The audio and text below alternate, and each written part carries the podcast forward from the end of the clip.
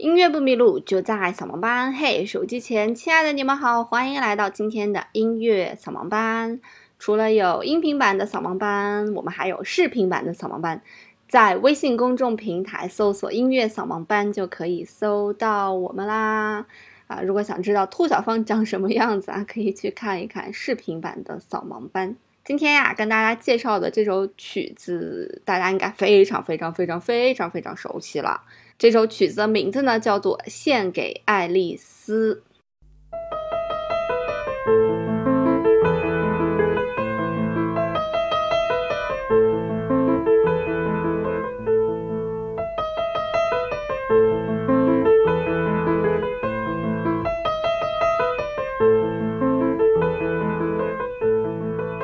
是不是很熟悉？因为好像很多下课铃声啊、垃圾车啊都选用了这首作品。那这首作品呢是贝多芬所创作的，在他即将进入恋爱的时候，有点小暗恋的时候创作的一首作品。在贝多芬快要到四十岁的时候啊，他给他的一个女学生上课，这个女学生不叫爱丽丝，这个女学生呢叫做特雷泽。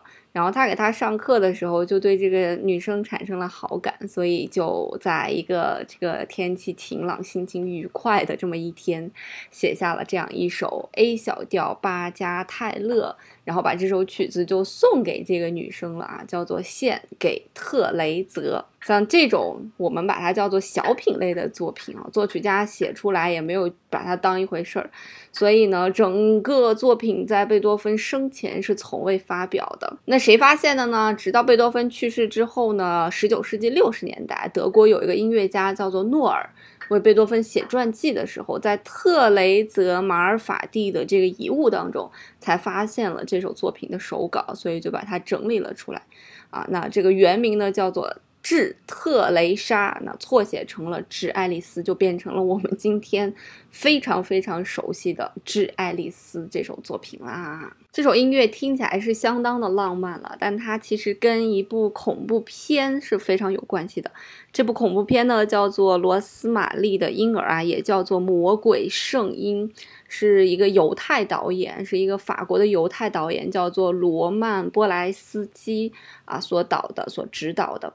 那么这个罗曼这个导演呢，导演过很多很多我们熟悉的电影，比方说《荒岛惊魂》呐，《钢琴师》啊，《雾都孤儿》啊，《水中刀》啊，《唐人街》啊，就是全部都是他导演的。那么整个的这个故事呢，就讲的是这个有一对夫妇啊，新婚不久，然后就搬到了曼哈顿的一部非常老旧的公寓里面，就是一幢很神秘、很恐怖的一栋楼。然后呢？后来他们才发现，他们的邻居居然是魔鬼的崇拜者和追随者。那在这对夫妇搬家前看房子的时候，和他们搬到这个公寓的时候，他们都能听到，在这个公寓里面呢，响彻着一首作品，就是来自于贝多芬的《致爱丽丝》。所以，整个的《致爱丽丝》呢，算是整部电影的一个主线的一个主题，充满了神秘、怪异、恐怖，还有不祥。和我们认识的《致爱丽丝》这种浪漫啊、暗恋啊、甜蜜啊，好像格格不入哈。所以，如果你不害怕看恐怖片呢，我建议你也可以去看一看这部恐怖片。这首非常简单的钢琴曲，呃，没有什么太多的难度，也是一些这个初学者比较好去演奏的这样一首乐曲。当然。这首乐曲并不是就是从头到尾都好演奏啊，它也有一些不太好演奏的一些地方。那么整首曲子的结构呢，我们把它称作是一个回旋曲式。就什么叫做回旋曲呢？回旋回旋就是转来转去，转来转去。所以回旋曲的比较重要的一点就是它会有这么一段旋律，会不停的出现在乐曲当中。那这首作品也是一样啊，这首作品我们最熟悉的那个啦啦啦啦啦啦啦啦啦，就是我们回旋曲当中的那个回旋的部分，我们把它称为 A A 部分。那么整个作品呢，它的结构呢叫做 A B A C A 的这样一个结构。所以不管是经历了 B 还是经历了 C 这个结构呢，它终归会回到 A 这个结构上来，A 是不断出现的。所以我们把这种曲式呢，就叫做回旋曲式，一直在转圈。那也是在古典音乐创作当中非常常用的一种曲式了。那我们现在呢，就来看一看这个 A B A C A 这种曲式呢，到底是怎么样进行的。刚才呢，我们已经听了整个作品的 A 这个大的结构了，也是我们大家最熟悉的一段旋律。下面呢，我们就来听一听这首作品这个 B 的整个这个结构啊，到底是什么样子的。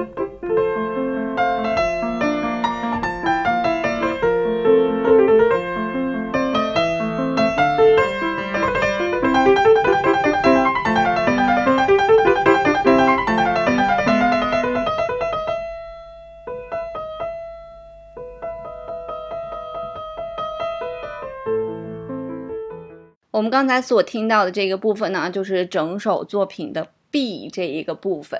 你也能听到由 B 呢非常非常流畅的，就又衔接到了 A 我们说的这个主题的进行。那么在 B 这个部分呢，有一个非常小的我们所称作的华彩乐章啊，华彩片段啊，就是非常快的一个进行，比较难演奏的这样一个部分。那么这个。整个的这样一个 B 段呢，作曲家也进行了一个转调啊。我们在音乐当中常听到这个调，怎么转调了呢？那最开始呢，mi re mi re mi si re do la，最开始呢是由 A 小调来起始的。那到我们的 B 的部分呢，就转成了一个大调，是 F 大调啊。感觉听起来会比较明亮一些，并没有那么阴暗。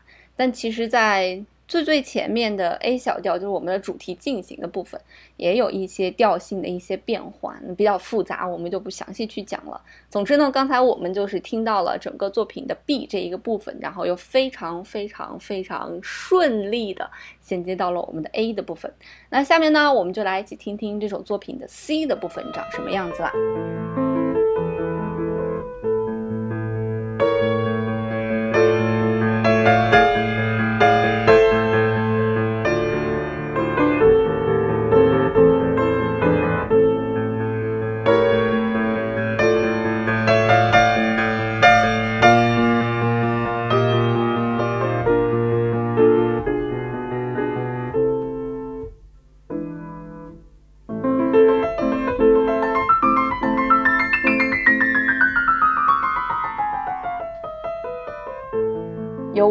A 的部分呢，顺利的衔接到了 C 的部分。那在整个 C 的部分里面，我们听见了很多不和谐的和弦的一些进行，也听见了一些哎，叫我们叫做分解和弦的爬音啊，拉到咪，拉到咪，瑞到西，拉到咪，拉到咪，瑞到西啊，我们来叫做分解和弦的爬音。那再由一个向下的半音阶呢，又引出了我们的 A 段的进行呢，又开始了 A 段咪来咪来咪西来到啦，又回到了 A，所以你发现，嗯，它不管怎么转，又转回来了，所以它就叫做回旋曲。